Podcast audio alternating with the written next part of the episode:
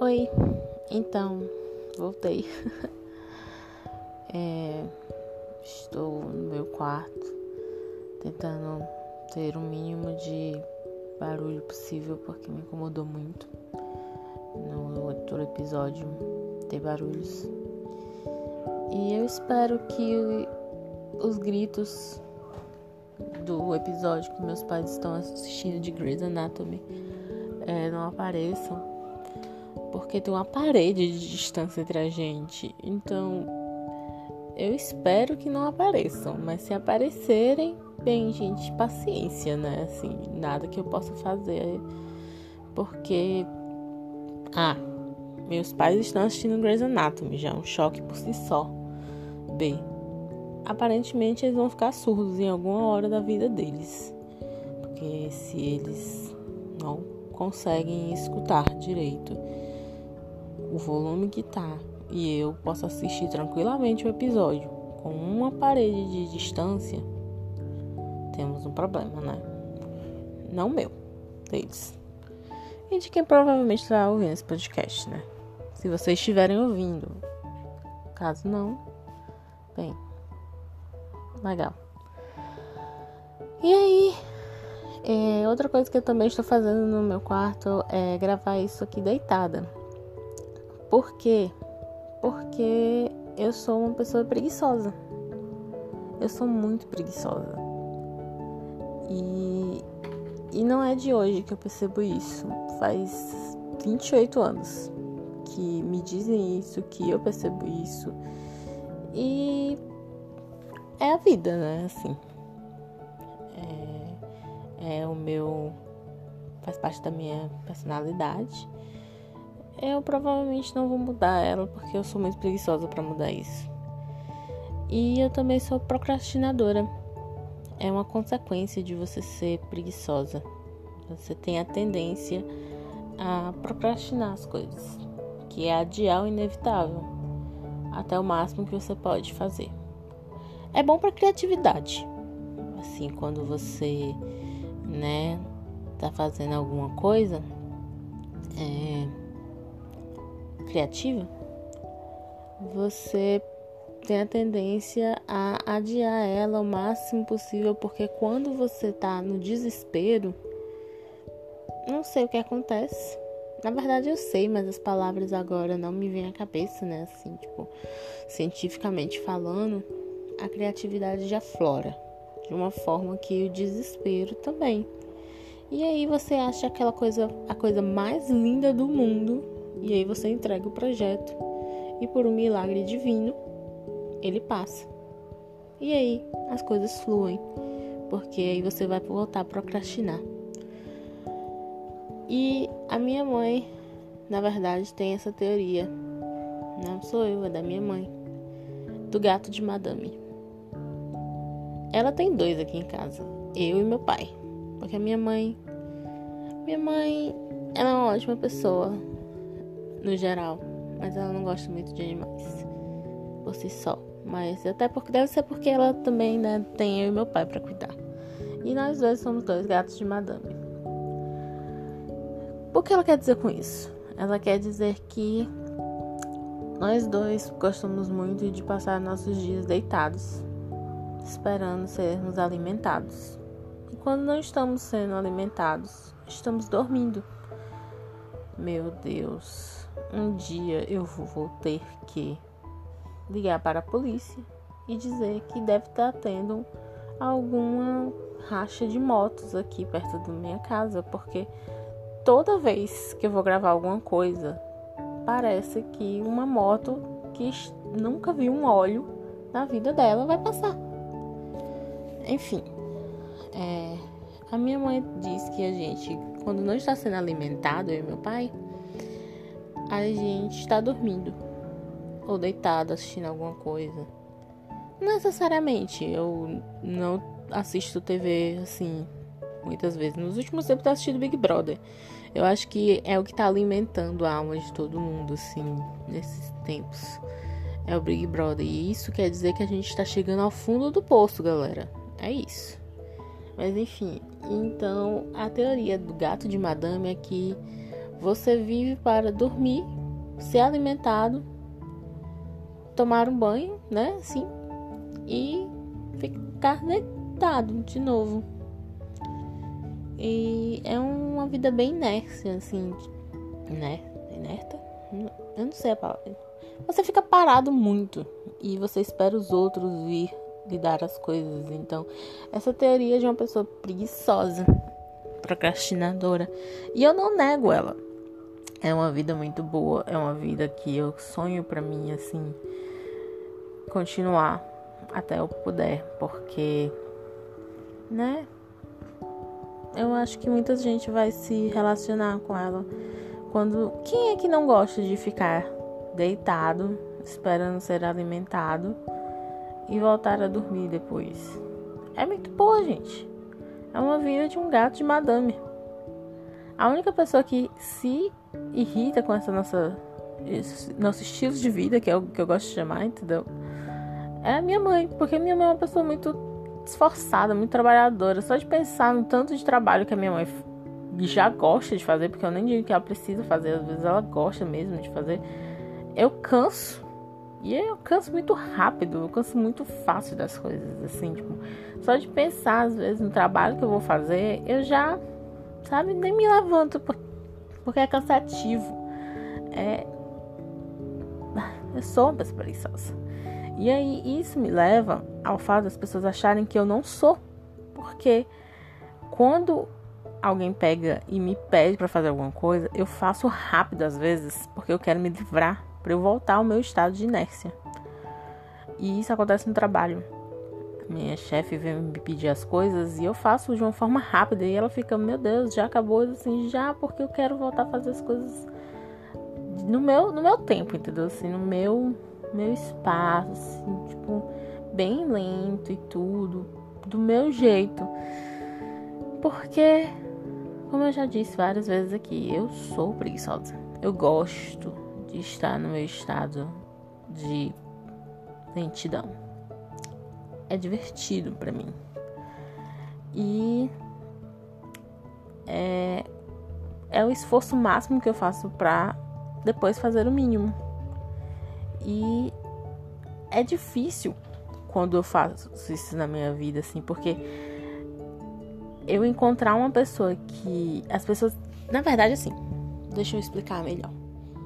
Porque as pessoas acham que por eu ter esse estilo de vida, eu posso não ser uma pessoa é, que tem metas, objetivos, ambição. E isso é um pouco frustrante, porque não é verdade. Eu vou chegar lá, eu tenho metas, eu tenho objetivos de vida, eu só vou demorar um pouco mais, certo? E aí eu encontro uma pessoa que não tem ambição, uma pessoa que não tem objetivos, uma pessoa que não tem metas, e aí eu me frustro. Porque quando eu digo que, por exemplo, eu vou fazer um esforço máximo para depois fazer o mínimo, é é aceitável para mim, entendeu? É normal. Agora, quando eu vejo uma pessoa fazendo o mínimo para depois não fazer nada, é frustrante. É bem frustrante. Então, quando eu encontro uma pessoa que não tem ambição de forma alguma, é eu não, particularmente eu não consigo aceitar. E aí a gente chega numa área muito pessoal para mim. Porque eu já encontrei pessoas assim. Eu já tive discussões com pessoas assim. E é cansativo só de lembrar. Porque demonstra que eu me importo. E às vezes você demonstrar que você se importa gera em você uma frustração. E eu cansei, sabe, assim, de frustrar, me frustrar, porque a outra pessoa não se importa. E aí é uma vida assim. É uma vida de frustrações. Uma pessoa preguiçosa, ela não gosta de se frustrar porque é um esforço. E aí é isso. É isso que eu quero chegar aqui. A teoria do gato de madame Ele não, ele não quer se frustrar, ele não quer sair da inércia dele. Ele vai fazer o esforço dele quando ele achar necessário e para atingir o objetivo dele, a ambição dele. Até lá, deixa o gatinho deitado na caminha dele, esperando ser alimentado.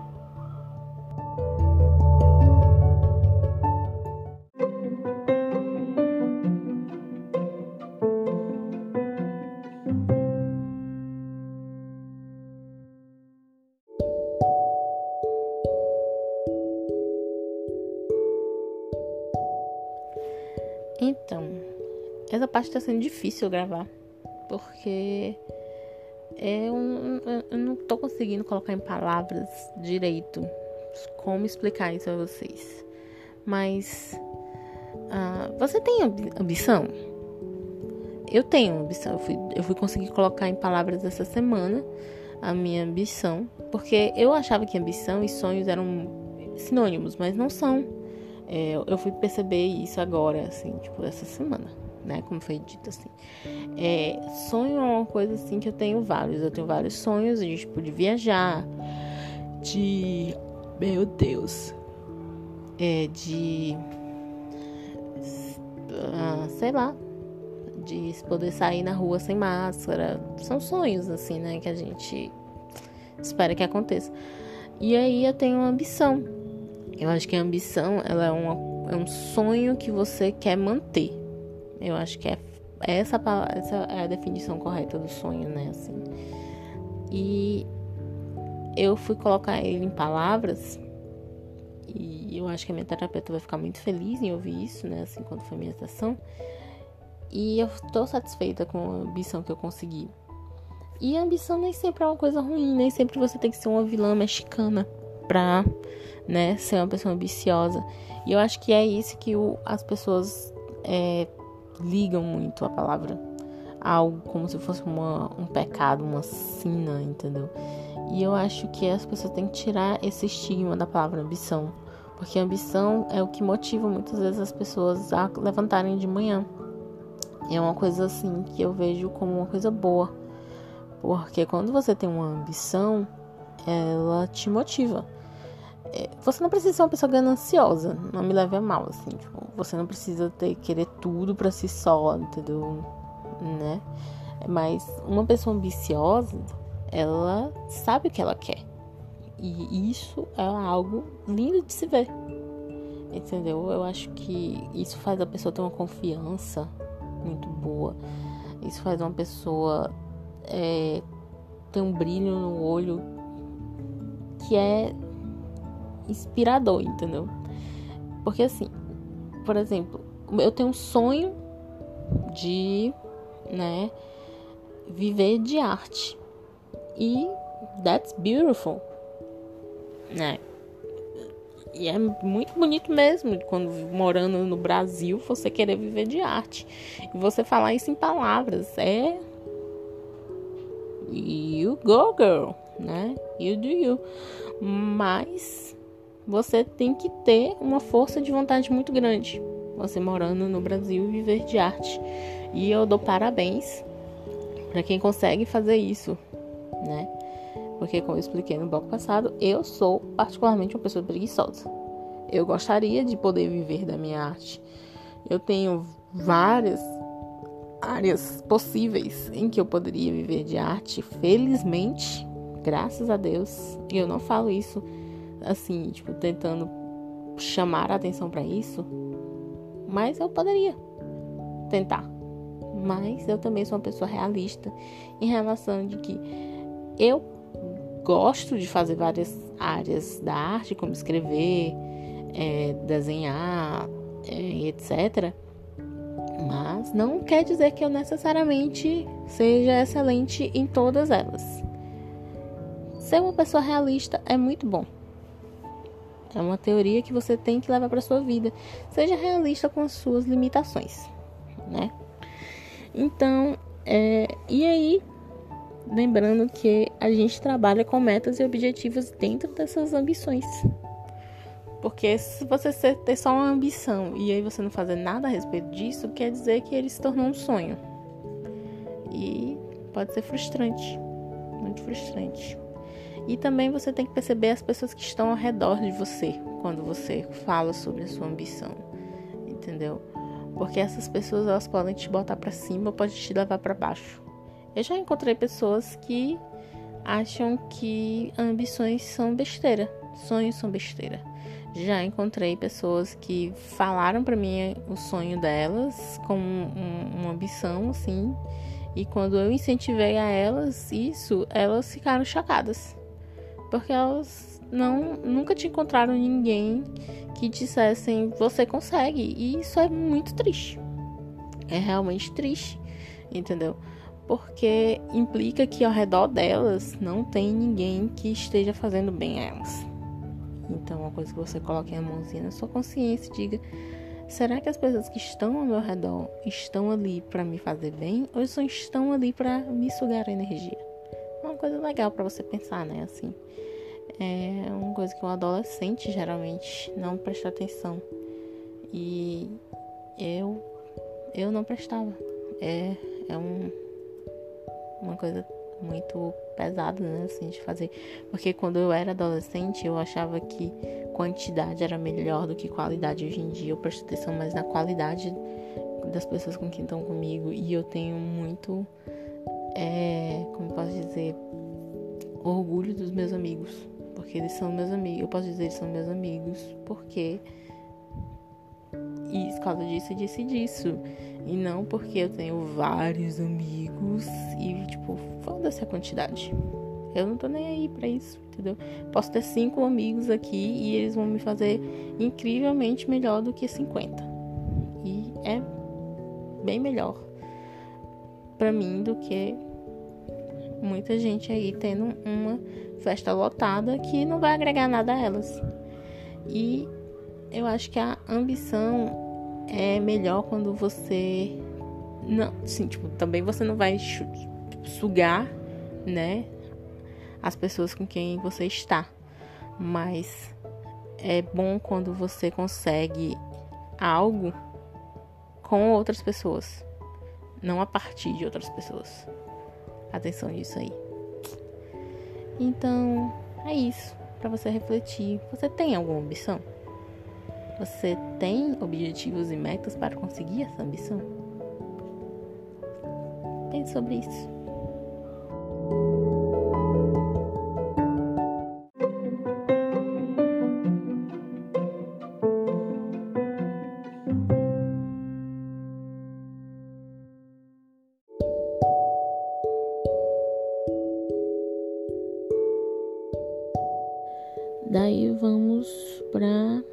Último segmento do episódio de hoje. É, se você tivesse um desejo, qual seria? Não me vem com aquela teoria do Aladim, se você tivesse um desejo, você ia pedir mais três, porque eu só vou revirar os olhos para você. Você só pode ter um, só um, exclusivamente um. E aí tem você não pode pedir, né? Tem as exceções. Você não pode pedir paz, nem ajudar sua família, nem acabar com a fome, nem pedir dinheiro, etc. Você tem que fazer um pedido bem egoísta, assim, tipo, só pode beneficiar você e não pode ser dinheiro. Tipo, é aquela coisa assim, é, visão de raio-x, coisas assim. Eu quero saber assim, você tem esse desejo? É, todo mundo tem, já, já pensou assim. Particularmente, né, assim é, eu tenho essa teoria de que todo mundo já fez esse pedido em voz alta ou particularmente falando. Eu gostaria de poder voar, eu gostaria de ver através de paredes, entendeu? Eu, é uma teoria, né? Eu tenho duas, eu tenho dois desejos que eu não sei dizer qual eu gostaria mais. Eu gostaria de voltar a ter 21 anos com todo o conhecimento, né, assim, que eu tenho aos 28. Porque aos 21 anos eu era muito feliz. E eu não sabia disso. Apesar de eu não ter feito intercâmbio e, tipo, todo, tudo que me aconteceu dos 21 aos 28 anos, eu era muito feliz. Eu gostava de tudo dos meus 21 anos. Eu gostava do meu corpo, eu gostava da, da minha. É, de tudo que tava. Enfim, dos meus 21 anos. Eu, eu gostaria de voltar para lá com o conhecimento dos meus 28. É um desejo. E eu também gostaria muito de poder, aos 28 anos, é, ver 5 anos na minha frente. Entendeu assim? Tipo, sempre que eu chegasse aos 28 anos, eu gostaria de ver como é a minha vida aos 33. E aos 33 eu poder ver como é a minha vida aos 38. Sempre 5 anos na minha frente. É, esse pequeno lapso de tempo. E por que 5 anos? Porque 5 anos é um, é um tempo feliz. É um tempo bom para você poder se organizar na vida, assim. E é um tempo. Eu gostaria de poder ver pelo menos uma hora na minha vida, entendeu? Pra eu, tipo, é tempo suficiente, eu acho, para você saber o que tá acontecendo. Mas não tempo suficiente para você ter algum spoiler gigante e, e é, estragar a sua vida no passado. Eu acho que uma hora é o tempo suficiente. E é, eu, eu passei muito tempo pensando sobre isso. E eu gostaria de ter esses dois, mas eu ainda não sei qual mais eu gostaria de ter. E é uma coisa, é um, é um desejo que se um, um, um gênio aparecesse, eu ia ficar e eu pudesse fazer um desejo egoísta, né? Assim, sem todas aquelas exceções que eu falei. E eu acho que todo mundo deveria pensar sobre isso. Porque são coisas específicas que você deveria ter tempo e pensar. Se eu pudesse ter um desejo egoísta, o que seria? E caralho, bicho, você já pensou se isso realmente acontece? Particularmente eu que leio muitos livros, vejo filmes, mangás, essas coisas desse tipo de coisa, é uma coisa para você se preparar, entendeu? Porque se acontece com você, você não vai ter que ser aquele pessoa imbecil que pega e diz assim: Eu gostaria de ter um, um pedaço de bolo na minha frente agora. Caralho, que desperdício! Entendeu? Você tem que se preparar exclusivamente. Então, eu tenho essa teoria de que todo mundo tem um desejo secreto egoísta. E qual seria o seu? Você já pensou sobre isso? O episódio de hoje vai ser bem curto, né? Assim, bem curto, vai ser seus 20 e poucos minutos. Mas pensem sobre tudo isso que a gente conversou hoje. E a vida é assim. Obrigada por terem me escutado. Tchau, tchau.